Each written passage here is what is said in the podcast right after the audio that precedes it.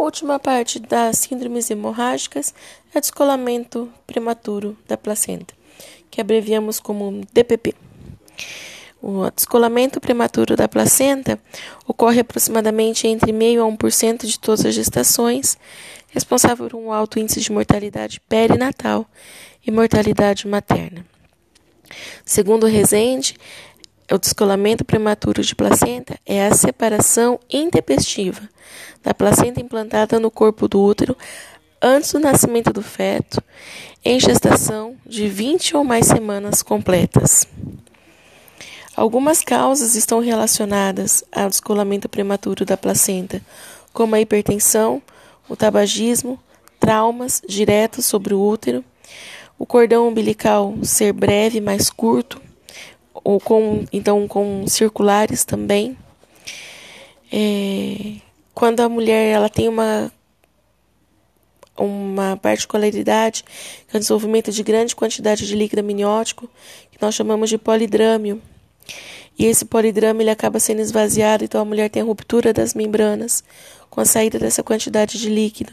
E como tem um esvaziamento muito abrupto, também pode haver um trauma, levando ao descolamento dessa placenta próprios fatores placentários na formação dessa, desse anexo embrionário, história pregressa de descolamento de placenta em outras gestações anteriores, uso de drogas ilícitas também favorecem ao descolamento prematuro de placenta. Qual que é o problema da placenta ser descolada de forma prematura? Não tem suprimento de oxigênio nem de nutriente para o bebê. Ele é, entra em sofrimento. O que fazer então com descolamento prematuro de placenta? Geralmente a mulher ela tem dor abdominal de forma súbita e de intensidade variável.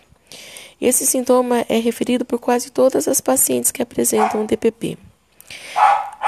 A hemorragia está presente em 80% dos casos e 20% dos casos restantes o sangue fica aprisionado no que a gente chama de segmento retroplacentário, configurando uma hemorragia oculta ou interna.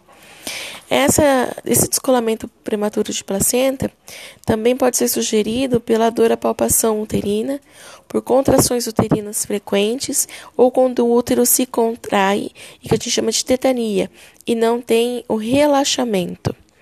Embora algumas vezes ele seja assintomático, na sua grande maioria ela é sintomática, faz com que a gente consiga diagnosticar de forma mais rápida e precoce, levando a uma intervenção melhor e mais segura para a mulher. E o que fazer? Se a mulher tiver com hematoma retroplacentário, que nós vimos que existem casos que ela não externaliza esse sangramento, esse sangue acaba sendo uma irritação para o miométrio, que faz com que o útero fique contraído o tempo todo, chamamos de hipertônico e sempre doloroso.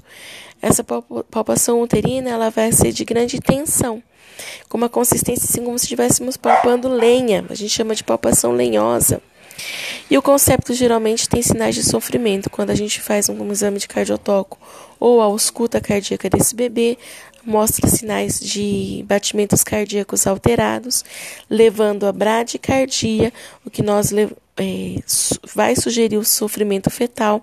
E se esse sangramento for muito intenso, leva à ausência de batimento, levando ao óbito fetal. Infelizmente, essa é uma causa que a gente recebe bastante, principalmente mulheres em pós-trauma. Gestantes que andam de motocicleta caem, acabam tendo um trauma uterino, descolam a sua placenta, não percebem muitas vezes porque forma um sangramento retroplacentário. E quando procuram ajuda, porque acham que foi só um tombinho, já é tarde. Essa placenta descolou, o batimento do bebê foi indo cada vez mais para baixo, até que o bebê não tem mais não tem suprimento de oxigênio e vai a óbito. Se for um descolamento importante, a retirada do bebê ela é imediata, porque quanto maior for a área descolada, menor a chance desse bebê sobreviver. Se descolamento pequeno, a conduta nós chamamos de expectante. Observar como essa placenta vai evoluir e como o bebê vai evoluir principalmente. E se essa mulher vai apresentar sangramento externo ou interno.